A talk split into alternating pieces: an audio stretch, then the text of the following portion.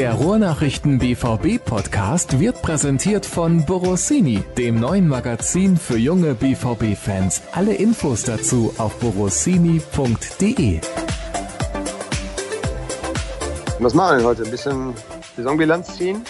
Nein, Dirk, Saisonbilanz ziehen wir erst nächste Woche, wenn ich wieder in Deutschland bin. Und damit hallo und herzlich willkommen zur nächsten Ausgabe des BVB Podcasts der Ruhrnachrichten. Ich hatte letzte Woche angekündigt, dass wir in dieser Woche hoffentlich über eine deutsche Meisterschaft für Borussia Dortmund sprechen werden. Das hat nicht ganz gereicht, denn der FC Bayern hat hoch und souverän gegen Eintracht Frankfurt gewonnen. Es gab mal kurz Hoffnung zwischendurch, aber es ist so gekommen, wie es die meisten erwartet haben.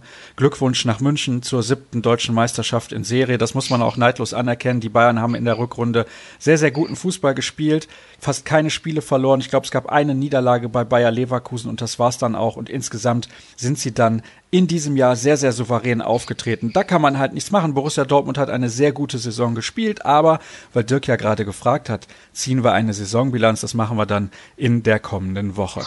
Und worüber sprechen wir heute? Wir sprechen natürlich auch über das Spiel in Mönchengladbach. Das wollen wir kurz mal Revue passieren lassen. Wir sprechen über zwei Neuzugänge, denn Borussia Dortmund hat heute auch bekannt gegeben, dass Torgan Hazard den BVB verstärken wird und Nico Schulz aus Hoffenheim, der kommt auch nach Dortmund. Also da gibt's einiges zu besprechen. Wir haben sehr, sehr viele Hörerfragen bekommen, die gar nicht so viel mit einem Saisonfazit zu tun haben, aber mit vielen interessanten und spannenden Personalien. Die wollen wir natürlich auch besprechen und Fangen wir zunächst mal an mit dem, was am Wochenende in Mönchengladbach los gewesen ist. Da gab es ja mal wieder Diskussionen um den Videoassistenten und so weiter und so fort. Aber hinterher hat die Technik tatsächlich gezeigt, der Ball war gar nicht im Aus. Das war ja sensationell. Also es gab natürlich dann auch diese Bilder, wo der Ball in der Luft war ein klein wenig und dann sah es so aus von der Seite, als wäre er im Aus gewesen. Aber was sagst du, Dirk? Also für mich war er drauf. Ich habe es ja im Hotelzimmer geguckt, weil ich gar nicht beim Spiel war, sondern einen privaten Termin hatte. Mein Patenkind hat Hochzeit gefeiert und ich habe das im Hotel gesehen und ja, da gab es natürlich auch genau wie im Stadion mehrere Einstellungen. Da war es einmal aus, einmal war es nicht aus. Also ich fand es gut, dass am Ende der Treffer gezählt hat, denn es war offensichtlich jetzt so, dass es nicht glasklar im Aus war und von daher bin ich auch dann froh, dass es so gelaufen ist, dass man eben den Treffer jetzt nicht zurückgenommen hat. Ja, wie sagten dann diverse Experten auch, wir hoffen ja, dass an diesem letzten Wochenende nicht der Videobeweis auch noch die Meisterschaft entscheidet. Und so ist es dann ja gar nicht gekommen, weil die München ja doch sehr souverän waren. Und dieses 1 zu 0 hat dann Borussia Dortmund auf die Spur geholfen nach einer ersten Halbzeit, die doch geprägt war vom, ja, vom Druck, der da war, auch von der Nervosität und ja, vielleicht auch so ein bisschen von gelähmten Beinen. Das war so das, was auch in den vergangenen Wochen ja durchaus öfter mal zu sehen war, dass eben man durchaus um die Bedeutung ja natürlich wusste. Und nach dem Führungstreffer aber ging das dann in die eine Richtung und da haben sie es dann auch relativ souverän nach Hause gespielt. Trotzdem hat es dann eben nicht ganz gereicht. Ich finde aber auch trotzdem natürlich eine gute, sehr gute Saison von Borussia Dortmund. Da können wir dann nächste Woche ausführlich drüber sprechen. Und ich glaube, wenn so die erste Enttäuschung, die dann auch greifbar war, man hat es deutlich gemerkt, wenn die dann verflogen ist, dann werden, glaube ich, auch alle mit Stolz auf diese Saison jetzt zurückblicken können. Das denke ich auch, denn meiner Meinung nach hat Borussia Dortmund eine fantastische Saison gespielt. Berauschenden Fußball im Herbst in Richtung Winter und dann nicht mehr ganz so berauschenden Fußball im Frühjahr und in den letzten Wochen. Aber ich finde, wenn man so eine junge Mannschaft hat, die ja auch neu zusammengestellt war, die auf einigen Positionen neue Spieler hat einbauen müssen, dann kann man durchaus zufrieden sein, wenn man Zweiter wird mit der Punktzahl, die man erreicht hat.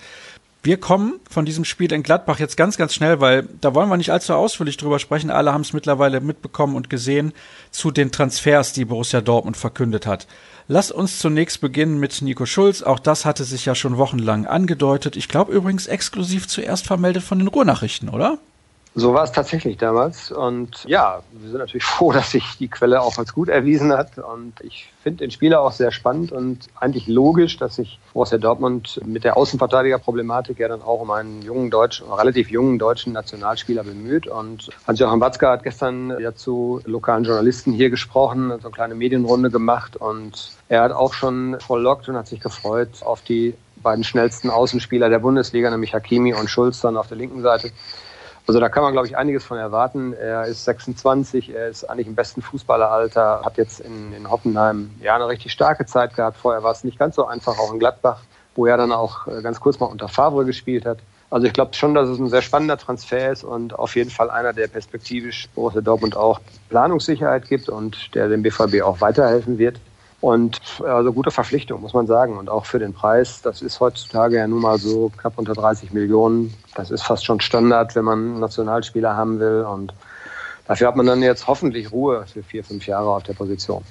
Ja, davon ist auszugehen, wenn er erst 26 Jahre alt ist, es sei denn, er zieht sich eine schwere Verletzung zu, aber das wollen wir mal nicht hoffen und drücken ihm die Daumen, dass es für ihn einen guten Einstand gibt bei Borussia Dortmund. Nico Schulz hat in Berlin gespielt, ist dann zu Gladbach gegangen. Du hast eben angesprochen, dass er da kurz auch unter Lucien Favre trainiert hat. Das war damals die Geschichte, wo Favre dann nach dem fünften Spieltag, glaube ich, zurückgetreten ist aus dem Nichts, hatte sich überhaupt nicht angedeutet damals und dann war das auch schon vorbei mit der Zusammenarbeit Favre-Schulz. Aber nach dieser tollen Saison jetzt in Hoffenheim denke ich, dass Nico Schulz auch das Niveau erreicht hat, was man braucht, um bei Borussia Dortmund zu spielen. Das ist ja auch immer so eine Frage. Wie viel Erfahrung hat der auf einem gewissen Level? Ja, das wird dann deutlich, wenn es in die, in die Champions League-Spiele geht und da vielleicht dann auch in die K.O.-Runde. Dann wird man schon sehen, da trennt sich dann immer die Spreu vom Weizen. Und da zeigt sich dann eben, ob ein Spieler eben ein guter Bundesligaspieler ist oder ob er eben auch dem Verein international weiterhilft. Und ich bin da eigentlich sehr zuversichtlich. Er hat unter Jogi Löw in der Nationalmannschaft ja auch eine gute Entwicklung genommen, ist da jetzt eigentlich auch Stammspieler. Und nee, das ist, glaube ich, ein Transfer, da können wir uns drauf freuen. Und ja, wie eben schon gesagt, wenn so ein Spieler zu haben ist, wenn man eine Chance hat, ihn zu bekommen, dann muss man sich, glaube ich, als Borussia Dortmund auch damit beschäftigen. Und da haben sie dann wieder mal ihre Hausaufgaben gemacht. Er war jetzt nicht unbedingt ein Thema für Bayern München und dann ist eben die beste nationale Adresse dahinter auf jeden Fall immer dann auch Borussia Dortmund. Und Ähnliches gilt ja dann hoffentlich für Julian Brandt, der ja noch nicht offiziell verpflichtet ist, aber das sieht ja auch sehr gut aus. Also da muss man gucken und wenn man so die Transfers dann sieht, vielleicht kann man dann ja auch mal überleiten zu Hazard, dann, also Hazard, Brandt, Schulz und dann haben sie einen 19-Jährigen aus Barcelona noch an der Angel, einen Rechtsverteidiger, der eher so ein perspektivischer Transfer ist. Also da ist schon klar erkennbar, dass Borussia Dortmund einiges vorhat und das hat Watzke ja am Dienstag dann in der Journalistenrunde auch klar geäußert. Man will eben nicht nur mehr Champions League spielen, man will die Bayern angreifen. Und ich glaube, das war jetzt auch ein klares Signal, was fällig war. Denn wenn man mit zu kurzem Rückstand, zwei Punkte waren es dann am Ende, Vizemeister wird, wenn man die Saison ja betrachtet, man hat ja lange die Tabelle angeführt, einen riesigen Vorsprung zwischendrin ja mal gehabt. So, da kann man nicht hergehen und kann dann davon reden, dass es reicht, die Champions League sicher zu erreichen, sondern da sollte man schon auch mal ein bisschen offensiver, ein bisschen forscher sein und so selbstbewusst kann Borussia Dortmund auch sein. Und mit diesen Transfers, die ja eine gute Mannschaft jetzt noch weiter verstärken, glaube ich, ist auch klar, dass der BVB hoffentlich dann auch um den Titel wieder mitspielen wird. Ob es dann reicht, wird man sehen. Es gibt ja viele Unwägbarkeiten, aber auf jeden Fall hat man, glaube ich, jetzt gute Transfers getätigt und wer weiß, was noch kommt. Und von daher die Mannschaft punktuell jetzt nochmal zu verstärken. Das war ja auch der klare Anspruch und das klare Ziel und sieht jetzt gut aus. Nach kaum einer Woche, dass die Saison vorbei ist, hat man schon sehr, sehr viel unternommen. Da hast du jetzt aber den Bogen ziemlich gespannt von Nico Schulz bis zum Meistertitel ja, genau, 2020. Ja, genau. Ja, mal sehen. Also da würde ich mich jetzt soweit nicht aus dem Fenster lehnen. Also es hat ja diese Saison gezeigt, wer, wer Meister werden will, der braucht einen langen Atem, der braucht Konstanz, der muss aus Krisen, die es immer mal gibt, die hatten die Bayern ja auch, muss ja schnell, möglichst schnell und auch nachhaltig rauskommen und die gut verarbeiten. Und also wenn eins die Saison jetzt gezeigt hat, ist, dass um Meister zu werden, musst du schon richtig auf hohem Niveau lange agieren. Und hinten raus hat da ja ein bisschen was gefehlt. Das hat auch Watzke zugegeben. Knackpunkt hat er gesagt, waren jetzt diese beiden Spiele Schalke und Bremen. Beziehungsweise, Entschuldigung, nee. Schalke sagt, der kann immer mal passieren. Das war ja auch ein bisschen ein unglücklicher Verlauf, aber er hat gesagt, Hoffenheim 3-0. Dann spielst du nur 3-3 und Bremen 2-0. Hast alles im Griff, spielst nur 2-2. Das wären die beiden Knackpunktspiele gewesen. Ja, und das gilt es eben abzustellen, sich da abzuhärten, dass man eben solche Spiele dann auch nach Hause bringt. Und ich finde, die Verpflichtungen sind jetzt der erste Schritt auf dem Weg dahin. Da kann ich dir nur zustimmen, beziehungsweise Aki Watzke zustimmen, weil das Derby, das ist immer ein ganz, ganz besonderes Spiel, auch wenn ich der Meinung bin, dass man sich von Emotionen in einzelnen Spielen lösen muss und die Spieler natürlich nicht mehr ganz so sehr den Verein leben wie das vor 20, 30 Jahren der Fall gewesen ist, weil immer viel mehr Spieler nur kurz bei einem Verein bleiben und nicht dauerhaft. Also das ist dann immer eine andere Situation. Aber trotzdem, wenn du 3-0 zu Hause führst gegen Hoffenheim, wir erinnern uns alle an den Spielverlauf, auch in Bremen zwei individuelle Fehler von Spielern. Tja, so kann das eben gehen. Dann hast du es innerhalb von kürzester Zeit verspielt. Aber gut, kommen wir noch mal ganz kurz zurück zu Torgan Hazard, weil du den nur kurz angesprochen hast. Der kommt von Borussia Mönchengladbach, hat sich dort in jeder Saison, seitdem er in Gladbach spielt, gesteigert und Ich denke, das könnte ein guter Griff werden. Ich bin noch nicht final von ihm überzeugt, weil er auch in der Rückrunde nicht die Leistung der Hinrunde bestätigt hat. Da hat er sensationell gespielt und ich habe sicherlich auch nicht erwartet, dass er irgendwie 20, 25 Saisontore schießt, vor allem als Außenstürmer beziehungsweise so als Flügelflitzer. Aber ist er mit Gladbach untergegangen oder ist Gladbach mit ihm untergegangen in dieser Rückrunde? Naja, da war sicherlich eine Wechselwirkung, ohne dass ich das jetzt so intensiv verfolgt habe. Aber vielleicht war es auch diese Geschichte, dass schon im Winter ja sich angedeutet hat, dass er den Verein vielleicht verlassen möchte und dass der BVB an ihm dran ist. Das sind ja dann immer viele Faktoren, die man also als Außenstehender jetzt auch nicht näher beurteilen kann. Und ich maße mir das auch nicht an. Aber Gladbach hat ja keine gute Rückrunde gespielt. Ist halt jetzt die Frage, haben sie deshalb keine gute Rückrunde gespielt, weil er nachgelassen hat oder ist er sozusagen mit untergegangen? Schwer zu sagen. Also ich glaube ganz grundsätzlich, dass es ein guter Spieler ist. Er wird jetzt eine ganz andere Konkurrenzsituation haben. Ja, wenn man sieht, wer jetzt alles in der Dortmunder Offensive auch spielen kann. Man hat sehr, sehr viele Spiele und man muss sich, glaube ich, davon lösen. Eine Frage wird ja vielleicht später noch kommen, die habe ich gelesen, von wegen Wunschelf, Startelf und so weiter. Das gibt es ja heute fast schon gar nicht mehr, weil man einfach immer mal sehen muss, das war ja auch ein Dortmunder Problem in diesem Jahr, dass man einfach wichtige Spieler zu selten schonen konnte und deshalb einfach jetzt die Breite auch verstärkt hat. Aber das ist jetzt für Hazard sicherlich nochmal wieder eine neue Herausforderung, eine neue Situation. Wenn du siehst, wer in Dortmund alles in der Offensive spielen kann, ja, bin ich mal gespannt, wie er sich da behaupten kann.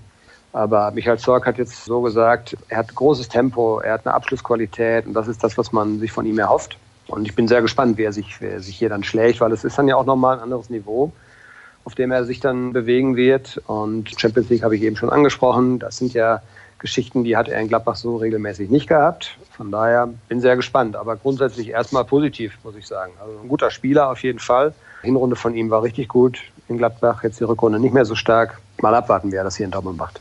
Also was man sich von ihm vor allem erwartet, ist wahrscheinlich Konstanz, weil das war ja so ein bisschen das Problem bei Brun Larsen und Pulisic in dieser Saison. Ja, er ist ja auch schon einen Schritt weiter. Er ist nicht mehr ganz so jung wie diese beiden, die du da genannt hast. Und da denke ich auch, dass dann von der Bank vor allen Dingen, wenn dann er nicht mal spielen sollte oder wenn er spielt und es sitzt eben ein anderer Hochkaräter auf der Bank, dass man da dann doch gut nachlegen kann, dass man da doch mehr Qualität dann nochmal wieder ins Spiel reinbringen kann und eben diese Wechsel, die am Ende der Saison jetzt nicht unbedingt sehr viel gebracht haben bei Borussia Dortmund, dass die dann auch nochmal im Spiel wieder einen neuen Impuls verleihen können. Also das ist, glaube ich, so der Punkt. Und diese Konstanz in seinen Leistungen ist auf jeden Fall ein Thema. Und er ist in einem Alter, wo man auch erwarten kann, dass er diese Konstanz bringt. Und ob es dann so kommt, müssen wir abwarten. Aber ja, wie gesagt, erstmal bin ich da ganz positiv gestimmt. Sollen wir direkt zu den Hörerfragen übergehen? Da sind ja unendlich viele gekommen.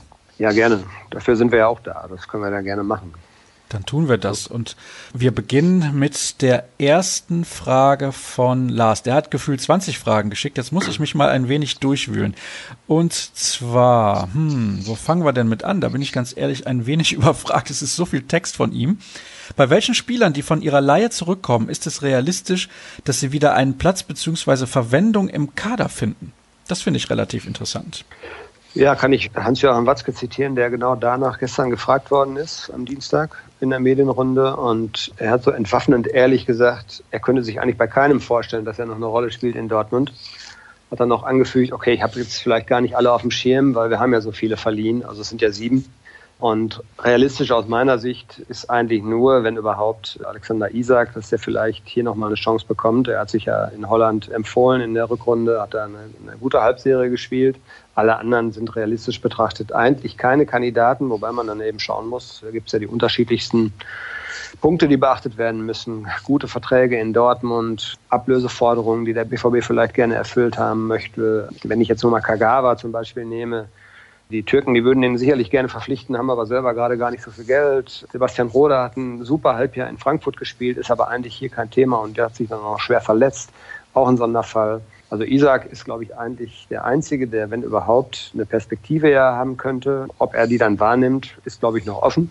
Und alle anderen, auch ein anderer Schürle. Ich glaube, da wird noch ein bisschen Arbeit jetzt auf mich als Zorg zu kommen. Aber Ziel wird sein, dass man für alle was Neues findet.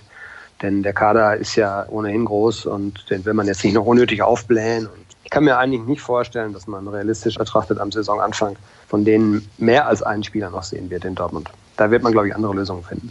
Hast du Jeremy Toljan erwähnt? Nee, habe ich nicht. Aber der hat ja nach seiner guten Chartphase in Schottland da, glaube ich, auch am Ende nicht mehr regelmäßig gespielt. Ne? Ich kann es mir nicht vorstellen. Also man hat jetzt Schulz geholt, Man hat auf der rechten Seite ja noch Hakimi, man hat Marius Wolf umfunktioniert, man hat noch Lukas Piszczek mindestens ein Jahr und man hat diesen 19-Jährigen aus Barcelona wohl an der Angel. Wo soll der spielen? Ich glaube es nicht. Zweite Mannschaft. Wäre ein sehr teurer Regionalligaspiel. Ja, das ist in der Tat so. Gut, also jetzt haben wir gerade die ganzen ausgeliehenen Spieler aufgelistet und bei den meisten, beziehungsweise eigentlich bei allen bis auf Isaac, ist die Sache relativ klar. Borussia Dortmund möchte sie loswerden, aber das wird ziemlich schwer, die alle loszuwerden in einem Transferfenster.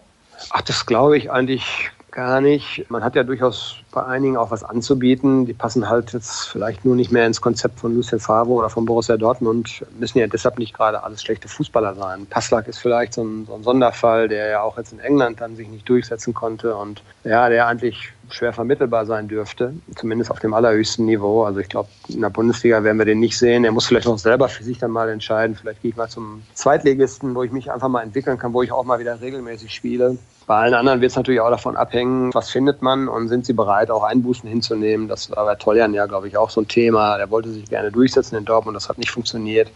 Hat aber einen ganz guten dotierten Vertrag. Aber das sind natürlich alles Spieler jetzt, die irgendwo an so einem Punkt sind. Die können sich das eigentlich nicht mehr erlauben. Sie wollen gerne regelmäßig spielen, weil ich kann mir nicht vorstellen, dass sie bereit sind, da irgendwie eine Zeit auf der Tribüne zu verbringen. Das bringt sie in ihre Karriere ja auch nicht weiter. Und Schöle muss man mal abwarten, ob sich in England vielleicht ein Markt für ihn findet. Also ich glaube schon, dass da was möglich ist. Und der Name Borussia Dortmund als bisheriger Arbeitgeber zieht ja auch so ein bisschen. Aber das ist halt individuell jetzt bei jedem auch verschieden und wird man sehen müssen. Naja, es gibt ja zum Glück für André Schürle genug Erst- oder Zweitligisten in London, ne? Ja, da dürfte doch irgendwas sich auftun. Bin mal gespannt. Das glaube ich doch auch. Götze hat eine doch noch sehr, sehr gute Saison gespielt. Vielleicht wird er noch besser, aber er wird nie ein Stürmer sein, der 15 oder mehr Tore macht. Alcázar macht mir im Hinblick auf Fitness doch Sorgen. Niemand kann jetzt abschätzen, ob er wirklich 40 bis 50 Spiele machen kann. Was ist auf der Position mit einer weiteren Ergänzung, junges Talent oder doch lieber ein erfahrener Spieler wie Max Kruse? Kruse, glaube ich, können wir ausschließen. Da geht die Tendenz entweder ins Ausland oder, glaube ich, Eintracht Frankfurt ist, glaube ich, auch so im Gespräch, je nachdem, Ui. was sich bei ja, was sich bei denen da so tut in der Offensive. Da gibt es ja nun auch einige potenzielle Änderungen, dass die von ihrer Büffelherde da einige verlieren. Also muss man sehen, aber Kruse wird in Dortmund, glaube ich, kein Thema sein, weil er einfach, ja, der braucht nach der Sommerpause auch immer eine gewisse Zeit, um zu seiner Form zu finden, sage ich jetzt auch mal so. Also glaube, ich glaube, der passt hier, glaube ich, nicht so zu diesem Tempofußball, den, den Favre dann auch. Also der Typ Florian Gröger, sagst du, ja? Ja, nein, so ganz, nein, also das ist natürlich jetzt, ich will jetzt hier nicht despektierlich sein, das ist ein super Spieler. Ich, mir hat er in Bremen super gut gefallen. Ich finde es sehr, sehr schade, dass er da noch offensichtlich jetzt nochmal einen anderen Weg einschlagen möchte. Ich hätte ihn gerne weiter in Bremen gesehen, weil der passt da, finde ich, gut hin und er hat dieser Mannschaft unheimlich gut getan. Aber für Dortmund, glaube ich, ist das kein Thema. Wir haben generell ja schon öfter mal über diese Problematik Sturm gesprochen. Alcázar hat immer wieder gesundheitliche Probleme, muskuläre Geschichten. Bin ich sehr gespannt. Da wird es, glaube ich, sehr, sehr wichtig sein, dass der mal jetzt endlich die Vorbereitung komplett durchzieht, dass er mal so eine Grundfitness kriegt. Weil, wie du sagst, sonst hat er, glaube ich, nicht das Potenzial, um 40, 50 Pflichtspiele durchzustehen. Dann wird er wieder irgendwas haben. Da muss man aber vorsichtig sein. Ja, und Götze, klar, der ist jetzt nicht der Goalgetter. Das wissen wir auch. Aber er hat jetzt in der Rückrunde ja durchaus konstant auch getroffen, hat seine, seine Werte ja deutlich getoppt, seitdem er wieder da ist aus München. Und glaube ich, jetzt das beste halbe Jahr jetzt auch gespielt. Bin gespannt, was Favre mit ihm vorhat. Gab ja auch, glaube ich, eine andere Frage, die sich damit befasst hat, ob man ihn auf der Acht mal sehen könnte oder so. Sehr interessante Personalie. Erstmal muss man mit ihm ja auch verlängern. Das ist ja das Ziel. Und da rechnen wir eigentlich auch noch, dass irgendwas kommt jetzt in naher Zukunft. Denn Götze hat ja einen sehr bemerkenswerten Brief geschrieben. Ich weiß nicht, ob du ihn verfolgt hast. The Players Tribune ist ja so ein Portal, in dem aktive und ehemalige Sportler sich zu sich selbst auch äußern. Und da war jetzt ein Beitrag von Mario Götze am Montag. War sehr interessant zu lesen auf Englisch, muss man sich allerdings jetzt mal reinfuchsen. Wo er auch gesagt hat, wie dankbar er eigentlich ist, dass die Fans und auch der Verein Borussia Dortmund ihm jetzt die Chance nochmal gegeben haben nach München und ja, das hörte sich so ein bisschen danach an, dass er auch weiß, was er am BVB hat und dass er wohl hier bleiben wird. Aber gut, das wird man sehen. Und auch wie seine Rolle sich dann definiert. Die Karten werden komplett neu gemischt, dadurch, dass auch neues Personal da ist. Und bin sehr, sehr gespannt. The Players Tribune ist ein sehr, sehr interessantes Portal, übrigens nicht nur was Fußball betrifft. Das kann man, glaube ich, an ja. dieser Stelle auch mal sagen. Und denjenigen, die das in die Wege geleitet haben, nur gratulieren dazu. Kommen wir zu einer weiteren Frage. Die könnte nicht von jemand anderem kommen als von Lars.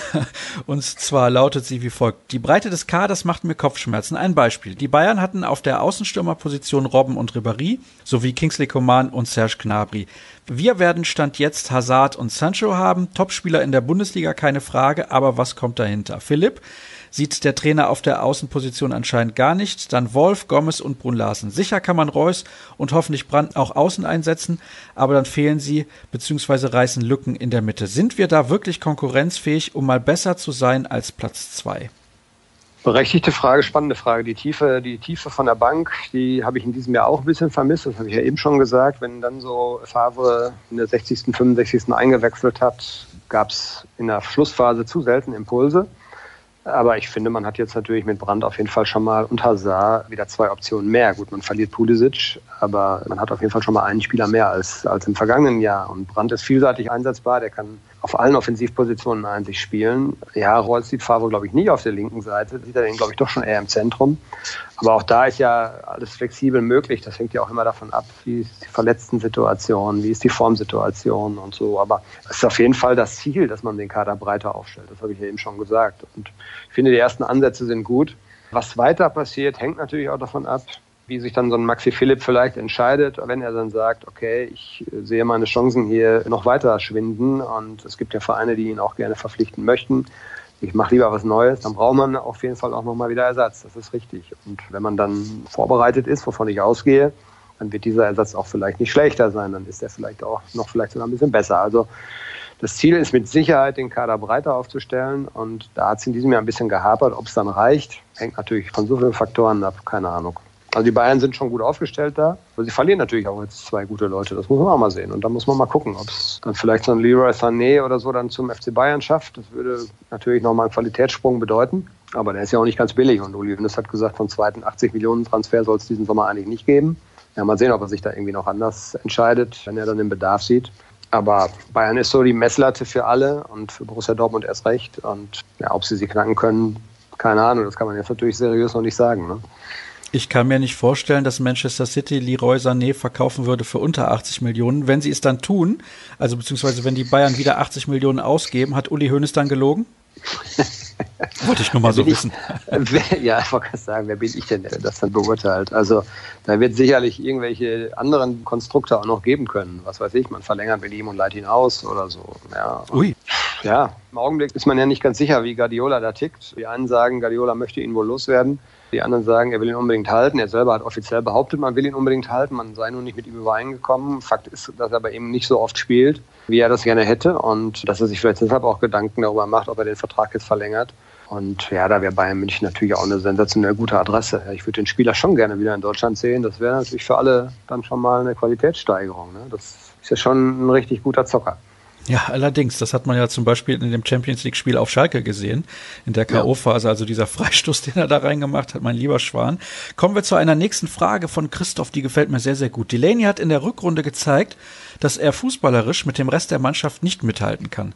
Gerade bei viel Ballbesitz braucht es ihn als zweiten Sechser eigentlich kaum. Wäre es nicht viel sinniger, den unfassbar guten Götze in der nächsten Saison auf die Acht vor Witzel zu stellen? Ja, habe ich gelesen, die Frage habe ich ja eben auch schon mal angedeutet. Was macht Favre mit Götze? Vielleicht auch eine Option.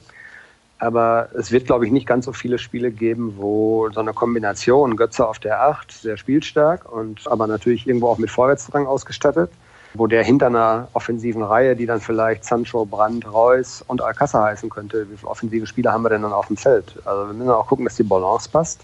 Und du wirst einen Delaney, er ist nicht so spielstark, da würde ich ihm recht geben, aber du wirst ihn immer wieder brauchen in Spielen, wo du einfach Präsenz brauchst, wo du, wo du läuferische Stärke brauchst, um, um Räume zuzulaufen und wo du eine gewisse Zweikampfwerte brauchst, da wird er immer noch seine Berechtigung haben. Dass er natürlich nicht an das spielerische Format von ja, Leuten wie Sancho, Reus oder jetzt dann demnächst auch Brandt oder keine Ahnung wem noch heranreicht, das ist ja klar, aber dafür hat man ihn auch nicht geholt der Spieler wird trotzdem wichtig sein. Und Spiele, wo du dann halt sehr, sehr viel Ballbesitz hast, wo Gegner sehr, sehr tief stehen, da wäre das vielleicht ein Modell, aber da haben wir ja auch in diesem Jahr schon gesehen, dass die Lenny dann nicht immer erste Wahl war. Ne? Ja, hinten raus hat sich das auch ein bisschen gezeigt, dass Lucien Favre da etwas umgestellt hat und hat dann sowieso wie fast immer auf Axel Witzel gesetzt. Also das scheint ja sein absoluter Lieblingsspieler zu sein. Eure Meinung zu den festen Transfers, die hast du ja eben im Prinzip schon genannt.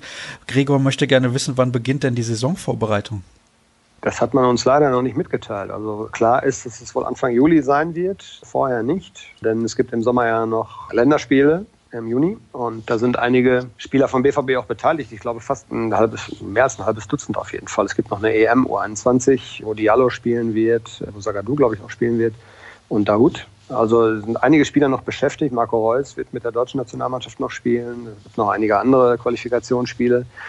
Und da muss man mal gucken, wie, wie die das gestalten mit der Pause, die die alle brauchen. Die haben jetzt, glaube ich, ein paar Tage alle frei, dann bereiten sie sich wahrscheinlich jetzt vor, dann, dann haben die ihre Länderspiele und dann gehen die praktisch erst, weiß ich nicht, Mitte Juni in Urlaub. Und ich glaube, dass Anfang Juli der Termin ist, wo es wieder losgehen wird. Genau ist es noch nicht benannt. Und dann geht es ja relativ zügig dann schon nach Amerika und dann wieder in die Schweiz. Also die Vorbereitung steht soweit von den Grundzügen. Genau Termine haben wir aber noch nicht bekommen. Apropos Amerika, Flo würde gerne wissen, hat sich Dirk Krampe schon Karten für Baseball bei der US-Tour gesichert? Nee, habe ich nicht, weil ich nicht mitfliegen werde. Bin ich nämlich im Urlaub. Ich war ja letztes Jahr da und von daher sind erst auch mal ein paar andere Kollegen dran. Von daher fällt das dieses Jahr aus für mich. Dann haben wir zwei Fragen zu Marcel Schmelzer. Die erste lautet wie folgt. Am letzten Spieltag sah bei Schmelzer alles irgendwie nach Abschied aus. Meint ihr, er will sich im Sommer wirklich nochmal verändern? Kann ich mir nicht so richtig vorstellen, da sein kompletter Lebensmittelpunkt in Dortmund ist. Andererseits dachte ich das auch bei Nuri und auch der nächste Hörer schreibt, war Schmelzers Feier mit den Fans ein Zeichen des Abschieds. Ja, hat uns auch stutzig gemacht, denn wir hatten eigentlich auch so das Gefühl, dass Schmelle nicht gehen wird. Andersrum muss man sehen, er hat noch zwei Jahre Vertrag. Man hat gesehen auch bei Nuri, dass es durchaus ja funktionieren kann und dass dem Spieler das auch gut getan hat. Und ich würde es nicht ausschließen. Und was da passiert ist in Gladbach nach dem Spiel, sah tatsächlich so ein bisschen nach Abschied aus. Im Lebensmittelpunkt, das ist heutzutage, er hat ja noch keine Kinder, das ist, glaube ich, dann nicht so das Thema. Wobei er sich, glaube ich, in Dortmund sehr wohlfühlt. Aber da gibt es ja auch Möglichkeiten. Es gibt ja in der näheren Umgebung durchaus noch Bundesligisten, denen ein Marcel Schmelzer auch gut tun würde. Also warum nicht? Muss man sehen. Aber nach Samstag würde ich jetzt nicht mehr ganz ausschließen, dass Schmelzer da noch geht. René hat folgende Frage. Wie kriegt man denn jetzt die Zeit rum, außer Brandvideos zu schauen? Was macht ihr in der fußballfreien Zeit? Wir feiern ein paar Überstunden ab. Jetzt wickeln wir erst nochmal die ganzen Transfers ab. Also diese Woche bis jetzt, muss ich sagen, hat man nicht das Gefühl, dass irgendwie Pause ist. Da war so viel los jeden Tag, äh, dass es sogar dann bis abends ja noch spät reinging. Und wir denken mal, dass so ab nächster Woche irgendwann geht Michael Zorg, glaube ich, in Urlaub. Und das kennen wir so von ihm, dass er mal versucht, das relativ zeitnah abzuwickeln. Das ist ihm ja jetzt schon gelungen bei einigen Transfers und er wird sich dann irgendwann noch um die Spieler kümmern, für die er neue Vereine suchen will oder die aus freien Stücken zu ihm kommen und sagen, sie wollen einen neuen Verein haben. Das beschäftigt uns dann über die Wochen. Ne? Aber wir machen so ein bisschen Saisonbilanz natürlich auch, gehen dann noch ein bisschen ins Detail, was jeder einzelne Spieler für Werte hatte. Und ansonsten fahren wir so ein bisschen natürlich auch runter, damit wir dann auch wieder richtig Power haben, wenn es wieder weitergeht. Aber Urlaube haben wir natürlich noch so ein bisschen. Und ja, es geht schneller, als man denkt. Dann geht schon wieder los. Also so richtig Langeweile kommt da nicht auf. Was macht denn ein Dirk Krampe, wenn er Überstunden abfährt? Also ich könnte jetzt fragen, was macht ein Lothar Matthäus, aber ich würde gerne wissen, was macht ein Dirk Krampe, wenn er Überstunden abfeiert? Ja, der ist halt zu Hause und pflegt mal den Garten und sitzt auf dem Rasenmäher und solche Sachen und fährt hoffentlich viel Fahrrad, weil das ist ja eine Passion von mir. Und ja, ich habe im Juni noch eine kleine Tour mit einem Kumpel zusammen. Tour de France? Äh, nee, nicht ganz so extrem, aber wir wollen halt auch mal so an zwei, drei Tagen fahren, ein bisschen Weser-Ems, da die Ecke. Ja, das ist ja die Tour de France Deutschlands im Prinzip. Ja, nicht ganz so bergig, ne? Ja. aber dafür hoffentlich landschaftlich genauso schön. Also da freue ich mich auch drauf. Das wird Ende Juni passieren. Ja, und ansonsten nichts, ganz normal. Ne? Ein bisschen Familie und so. Ja, Familie und so. Mein Gott, das kannst du jeden Tag haben, Dirk. Ja, da brauchst du keine Überstunden für Abfahrt. Nee, schöne Grüße an deine Frau und deine Kinder an der Stelle. Ja. Ein bisschen Spaß muss sein in der heutigen Folge des BVB-Podcasts der Ruhrnachrichten. Nächste Frage kommt von Pierre. Erwartet ihr im Sommer taktische Versuche? Eine Dreierkette wäre doch gerade durch die Verpflichtung von Schulz eine Option, oder nicht? Ja, ich glaube schon, dass auf dem Gebiet was passieren wird, unabhängig jetzt von, von der Verpflichtung von Schulz. Aber das stimmt natürlich. Schulz hat in Hoffenheim ja vor der Dreierkette gespielt. Ich glaube aber, dass natürlich auch Borussia Dortmund jetzt erkannt hat in diesem Jahr, dass Vereine sich darauf eingestellt haben. Sie hatten Probleme gegen tiefstehende Gegner, die zu bespielen. Und ich glaube schon, dass das auch der nächste Entwicklungsschritt ist, dass Favre versuchen wird, auch taktisch ein bisschen was Neues zu erfinden, neu zu entdecken und Neues einzustudieren. Rechne ich eigentlich schon mit, dass man da was sehen wird. Dann haben wir weitere Fragen. Kann man sagen, wie und ob Favre mit Tobi Raschel plant? Ach, ich glaube, das ist ein Spieler, wir haben ihn letztens im Interview gehabt und das ist halt auch noch ein sehr junger Kerl, der ist jetzt nicht so vom Kaliber Jaden Sancho. Ich habe das Halbfinale jetzt gegen Schalke gesehen, das Rückspiel, da war er natürlich schon einer der auffälligsten Spieler auch in, in Dortmunder Rhein. Ich glaube, man, man lässt solche Spieler dann erstmal mitlaufen, die werden die Vorbereitungen mitmachen, die werden mit in die Trainingslager fahren und damit sie sich erstmal akklimatisieren. Und dann wird man sehen, wie die Entwicklung ist. Ich kann mir nicht vorstellen, dass Favre jetzt davon ausgeht, dass Tobi Raschel regelmäßig ein Spieltagskaderkandidat sein wird, sondern man will ihn ranführen, man muss den ja auch nicht überfordern. Man muss schon gucken, dass das ein Riesensprung ist für so junge Kerle und ich glaube nicht, dass er so ein Ausnahmetalent ist, ohne ihm das wehtun zu wollen. Ein Ausnahmetalent ist wie Jaden Sancho. Also der darf sich ganz in Ruhe entwickeln und dann irgendwie zeigen. Also er wird seine Einsatzzeiten vielleicht auch bekommen in der Vorbereitung und mal gucken, wer sich dann schlägt. Ja, aber man sollte da jetzt einfach nie eine hohe Erwartungshaltung aufbauen, weil ich glaube, aus der U19 Bundesliga in die Männerbundesliga, das ist ein gewaltiger Sprung. Ein Hörer fragt, wie sieht eure Startelf in der neuen Saison aus? Grüße und danke für den tollen Podcast. Das wollte ich deswegen vorlesen, weil wir nicht die Frage beantworten, sondern weil er sich bedankt für den tollen Podcast. Denn ich würde gerne damit noch ein bisschen warten, bis wir dann wissen, wie der Kader im Prinzip final aussieht. Nicht unbedingt, aber vielleicht können wir da in zwei, drei Wochen mal drüber sprechen. Und dann haben wir die nächste Frage in Bezug auf die Mentalität. Das war in den letzten Wochen immer wieder Thema. Witzel und Delaney geholt, dazu Reus im Kader, aber der Typ Schweinehund ist nicht da. Das hat die Rückrunde gezeigt. Braucht es einen solchen Spieler? Ganz ehrlich, Dirk, ich bin der Meinung nicht. Auch Bayern München hat so einen Spieler eigentlich nicht. Vielleicht Javi Martinez, aber die anderen nicht unbedingt. Ja, sie hatten den in Vidal, ja, den haben sie abgegeben. Sie haben noch Martinez und Martinez hat ja gerade so in der Endphase auch nochmal seinen, seinen Wert für diese Mannschaft gezeigt. Also ich finde schon, dass so ein Typ so einem Verein oder so einer Mannschaft auch durchaus gut tun kann. Dortmund ist seit Jahren eigentlich eine Mannschaft, die sehr lieb ist. Immer wenig gelbe Karten. Jetzt gab es das Schalke-Spiel, das hat den Schnitt so ein bisschen nach unten gezogen. Aber ansonsten war die Mannschaft immer sehr, sehr fair, kam mit wenigen Fouls aus. Und ich weiß nicht, ob es in diesen ganz engen Duellen nicht auch mal Spieler braucht. Ich finde immer, so ein Typ kann so einer Mannschaft gut tun. Ich fand das mit Vidal bei Bayern damals sehr beeindruckend. Nicht nur wegen seiner kriegerischen Aufmachung, aber der hat schon, glaube ich, Respekt eingeflößt beim Gegner. Man hat in Frankfurt jetzt gesehen, dass Rode tatsächlich so ein Typ hätte sein können. Sehr, sehr schade, dass es hier eigentlich nicht funktioniert hat. Also er hat mir sehr imponiert in Frankfurt und ist gerade so auf dem Gebiet hier nach vorne gegangen. Ja, hat er unheimlich, sagen wir mal, Präsenz gezeigt. Ja, und, aber äh, entschuldige, äh, Dirk, da ist ja ein Punkt, wenn man so einen Spieler dann zu Borussia Dortmund holt, dann kommen sie schnell und sagen, der ist aber nicht spielerisch gut genug, wie das bei Delaney jetzt der Fall ist. Ja, ja, ja, aber dafür holt man ihn dann ja auch nicht. Ne? Also ich finde, dass die Mischung ja auch passen muss. Ich glaube nicht, dass du eine, eine Truppe zusammenstellen kannst, in der nur elf filigrane Techniker sind. Das war ja bei Bayern auch nicht anders. Und Vidal hat diese Komponente reingebracht, Präsenz zeigen, einfach mal auch schmutzige Fouls, ohne dass man vielleicht sogar gelb sieht, einfach so Cleverness im Zweikampf, aber dadurch einen Gegner ein bisschen einschüchtern. Ich finde, so eine Komponente kann wichtig werden. Das wirst du nicht in jedem Spiel brauchen. Das brauchst du nicht, ja, ohne jetzt irgendeinem wehtun zu wollen, aber das brauchst du nicht in Spielen gegen SC Freiburg oder gegen Mainz 05 oder so, sondern das brauchst du dann vielleicht in Champions League Viertelfinalspielen gegen Juventus Turin oder gegen Real Madrid oder Barcelona. Da kann dir sowas sehr, sehr weiterhelfen. Und tja, Trainerentscheidung, ne? Also ich finde so einen Typen gut, aber den muss er erstmal finden. Man hat es ja damals versucht mit Rode, das hat nicht funktioniert, weil er auch viel verletzt war. Jetzt hat man die Lenny und Witzel geholt. Da gab es, glaube ich, andere Gründe, warum es am Ende so ein bisschen nicht funktioniert hat, weil die einfach, gerade Witzel war sehr, sehr überspielt, finde ich. Und das ist ja so ein Punkt. Man muss einfach gucken, dass man dem Kader breiter aufstellt, dass man solchen Spielern dann auch mal eine Pause geben kann. Favre muss sich überwinden und muss dann auch mal so einen Witzel vielleicht mal ein bisschen draußen lassen, damit er eigentlich in der Endphase dann diesen Spieler noch auf Top-Niveau hat.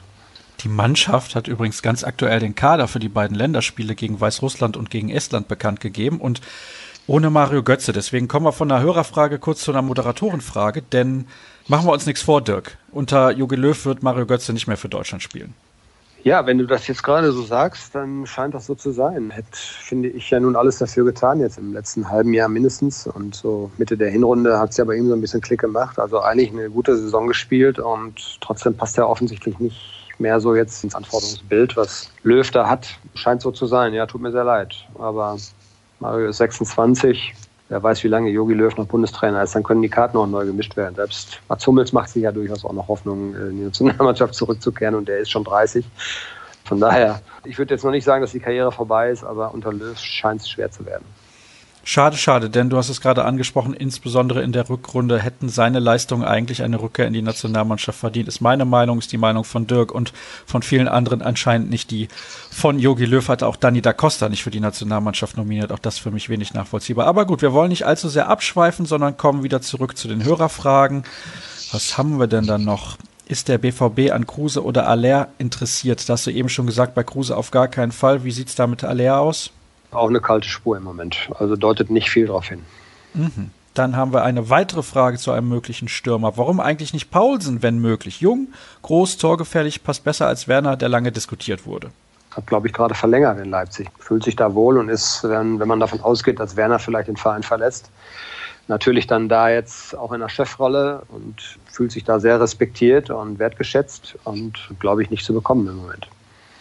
Dann bleibt Sammer weiterhin externer Berater und eine weitere Frage zu Matthias Sammer. Sollte man nicht versuchen, Sammer mehr einzubinden, beziehungsweise jemanden, der der Mannschaft klar macht, dass sie richtig stark ist und nicht der Gegner, jemand, der mal Feuer unterm Arsch macht? Ja, da sind wir bei dieser Mentalitätsdiskussion und kann Favre die Spieler auch anders kitzeln als nur analytisch. Ne?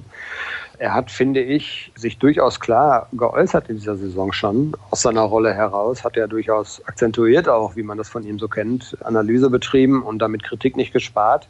Wir wissen jetzt nicht, ob die Rolle sich verändern wird. Ich würde, glaube ich, sagen, dass es dem BVB gut tut, wenn man ihn weiter an Bord behält und vielleicht seinen Stellenwert noch weiter ausbaut. Ich weiß nicht, ob das kollidiert mit seiner Rolle da als TV-Experte. Glaube eigentlich nicht. Keine Ahnung. Ist, glaube ich, noch offen. Ist sicherlich ein Thema jetzt auch mal für den Sommer mal zu eruieren, ob Borussia Dortmund ihn dann noch stärker zu Wort kommen lassen will. Aber er hat das ja schon durchaus, wie er das so kann auch und wie das gut ist, wie ich finde, hat das ja auch schon ein paar Mal gemacht. Also er hat es schon deutlich auch gesagt, wo es vielleicht noch fehlt beim BVB. Flo fragt, möchte man in der kommenden Saison aggressiver in der Formulierung der Meisterschaft sein, wenn sich die ersten Spiele in die Richtung entwickeln? Meiner Meinung nach war dies nicht der Hauptgrund für die letzten Wochen. Da hast du ja eben schon ein bisschen was zu gesagt. Aki Watzke hat sich dazu geäußert. Ja, genau. Man hat also gestern klar gesagt, man will um die deutsche Meisterschaft mitspielen. Alles andere wäre Quatsch, hat Watzke auch so formuliert. Sehe ich genauso. Und er hat auch zugegeben, dass man vielleicht schon nach dem Leipzig-Spiel, als man da ja 1 zu 0 gewonnen hat und ja relativ klar war, dass es eng zugehen würde bis zum Schluss, dass man da vielleicht schon hätte auch mal Forscher in die Offensive hätte gehen sollen. Er hat so wörtlich gesagt, wir diskutieren das oder wir haben das damals permanent diskutiert. Wenn du sowas machst, müssen alle davon überzeugt sein. Es waren nicht alle überzeugt, einschließlich er selbst war wohl nicht überzeugt, so hat er es formuliert.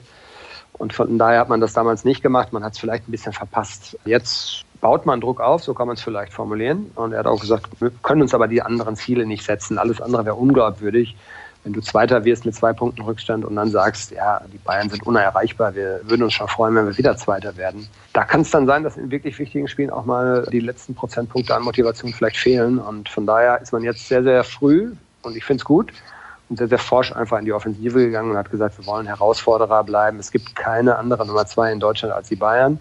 Sie sind der natürliche Favorit, aber wir wollen versuchen, sie erneut anzugreifen. Lass uns noch zwei, drei Fragen beantworten. Und in drei Fragen der Hörer finde ich den Namen Rafael Guerrero, nämlich bei Lars, Flo und Andreas. Was ist mit ihm los? Bleibt er nun? Geht er? Verlängert er? Verlängert er nicht? Das wechselt ja irgendwie im Moment so wöchentlich. Aktueller Stand ist, glaube ich, eher der, dass er nicht verlängert und damit scheinen sich die Wege im Sommer zu trennen. Und wenn du siehst, dass man Schulz geholt hat, dass man Hazard, der aber ja gut, andere Position vielleicht, aber Brandt könnte ja auch da links außen spielen. Also man hat im Prinzip seine linke Seite jetzt versucht abzudecken durch neue Transfers und ich glaube, das deutet so ein bisschen darauf hin, dass es nicht funktionieren wird, dass man sich mit ihm wohl nicht einigen kann. Ich weiß nicht, ob Paris da jetzt nochmal nachbohrt. Tuchel ist ja ein sehr großer Fan von ihm und ja, da kommt dann die private Komponente vielleicht noch dazu, dass vielleicht die Familie auch dann irgendwie nach Frankreich zurückgehen möchte. Das kann ich nicht beurteilen, aber im Moment scheint es nicht so zu sein, dass man auf einem guten Weg ist und von daher sieht nach Trennung aus. Finde ich auch persönlich sehr schade, weil der Spieler in diesem Jahr gut durchgestartet ist, aber scheint so zu sein. Da kann man ja auch ein bisschen was reinvestieren, wenn man für ihn noch Kohle bekommt, weil unter 25 Millionen, glaube ich, wird man den nicht verkaufen. Nee, nee, nee, also der wird nicht billiger sein. Das stimmt. Das ist ja so mittlerweile, glaube ich, schon die Transfergrenze, wo es dann bei guten Spielern losgeht. 45 Millionen. Selbst bei einem Jahr Vertragsrestlaufzeit ist jetzt nicht utopisch und für Guerrero glaube ich nicht. Und wenn er dann zu Paris geht, die haben ja durchaus auch Geld. Also da geht es dann, glaube ich, eher so auch schon in die Richtung 25, 30 Millionen, denke ich mal. Ein bisschen was an Fragen hebe ich mir für nächste Woche dann noch auf. Zwei machen wir noch. Ist der junge Spieler aus Barcelona körperlich gesund und kann er normal die Vorbereitung bestreiten? Und wer ist dieser Spieler eigentlich überhaupt? Ja, Rechtsverteidiger, 19 Jahre alt, hat eine Knieverletzung gehabt, die ihn, glaube ich, zwölf Monate fast außer Gefecht gesetzt hat. Aber was man so hört, soll er soweit sein. Wir kennen ihn zugegebenermaßen nicht, stammt halt aus dieser berühmten Jugendakademie des FC Barcelona und dann kann man davon ausgehen, dass er auf jeden Fall technisch gut ausgebildet ist und er soll auch sehr schnell sein. Also glaube auf jeden Fall kein Transfer mit Risiko, denn er ist ablösefrei und ja, wenn er sich entwickeln sollte, hätte man eine Perspektive für längere Zeit. Wenn es nicht funktioniert, wird man diesen Spieler dann halt vielleicht nicht sehen bei Borussia Dortmund. Ich glaube, es ist so ähnlich, wie es bei Gomez ist oder wie es bei Balerdi geplant war, dass man eben den Spieler in Ruhe ankommen lässt, dass man guckt, wie er sich zurechtfindet in einem fremden Land und mit einer anderen Mannschaft, anderen Sprache aber dass man durchaus auch eben die berechtigte Hoffnung hat, dass dieser Spieler vielleicht dieses Niveau dann schnell erreichen kann und dann spätestens nächsten Sommer eine große Hilfe werden kann, wenn dann Piszczek aufhört, wenn Hakimi zurückgeht zu Real Madrid. Und dann ist der Bedarf ja auf jeden Fall da. Mit den folgenden Spielern, nämlich Weigel, Dahut, Philipp und Wolf, die Andreas alle in seiner Frage auflistet, mit Fragezeichen dahinter, möchte ich mich gerne dann in der nächsten Ausgabe ein bisschen ausführlicher beschäftigen. Jetzt kommen wir zur Frage aller Fragen, nämlich von Florian. Wer kocht in der Bundesliga freien Zeit für Florian Gröger? Weiterhin das Catering von Vereinen oder doch anders? Bitte ernst nehmen diese Frage. oh, ehrlich? ja, der macht sich anscheinend wirklich Gedanken, wie der die Sommerpause Nicht Gedanken, ne? Sorgen macht er sich. Sorgen, richtig sogar, ja. Also ich kann sagen, dass wir tatsächlich im Team demnächst noch mal einmal so eine Art Saisonabschlussessen haben und dass wir dann vielleicht auch mal die eine oder andere Chance noch nutzen wollen, privat uns zum Grillen zu treffen. Von daher ja, da kann ich. Da kannst du. Ja, da kann ich. Ja, okay, ja. ja. Glaube, ist sogar schon Ende dieser Woche geplant. Das wird dann für dich schwierig, oder? Ui, ja. Ja. Naja gut, also zum Teil sorgen wir da selbst für, dass er gut über die Sommerpause kommt, der Junge. Und müssen wir mal sehen. Aber ich glaube, der ist auch schon groß und der hat so diverse Quellen, wo er dann die nötigen Kalorien auch zu sich nehmen kann. Sagtest du Kalorien oder Kohlenhydrate? Beides. Das geht einher glaube, bei ihm eigentlich. Das geht bei ihm eigentlich einher, ja. Das ist ja so, wenn ich das bei Twitter ein bisschen verfolge und auch bei den Hörern, der große Traum von vielen, mit Florian Gröger befreundet zu sein. Wie ist das so? Das ist sehr anstrengend manchmal, aber auch sehr lustig. Also wir lachen viel. Ich glaube, wir haben heute in der Ausgabe, in dieser auch viel gelacht, Dirk. Es war sehr amüsant, es war auch sehr interessant, es war eine lange Folge. Jetzt mache ich mich ans Schneiden und bin hoffentlich in dieser Woche noch damit fertig. Und dann soll es das gewesen sein, was diese Folge angeht at rnbvb bei Twitter, at der Krampe, at Sascha Staat, ruhrnachrichten.de. Ihr könnt auch gerne mal eine Zeitung kaufen, wenn ihr lesen könnt. um Gottes Willen. Nein, das lasse ich drin, das schneide ich nicht raus. Ist egal. Das war's für diese Woche. In der nächsten Woche hören wir uns wieder und dann sind wir hoffentlich wieder in größerer Gesellschaft unterwegs mit unserem Saisonrückblick. Das war's für diese Ausgabe. Bleibt uns gewogen. Bis dann. Tschüss. Bis dann.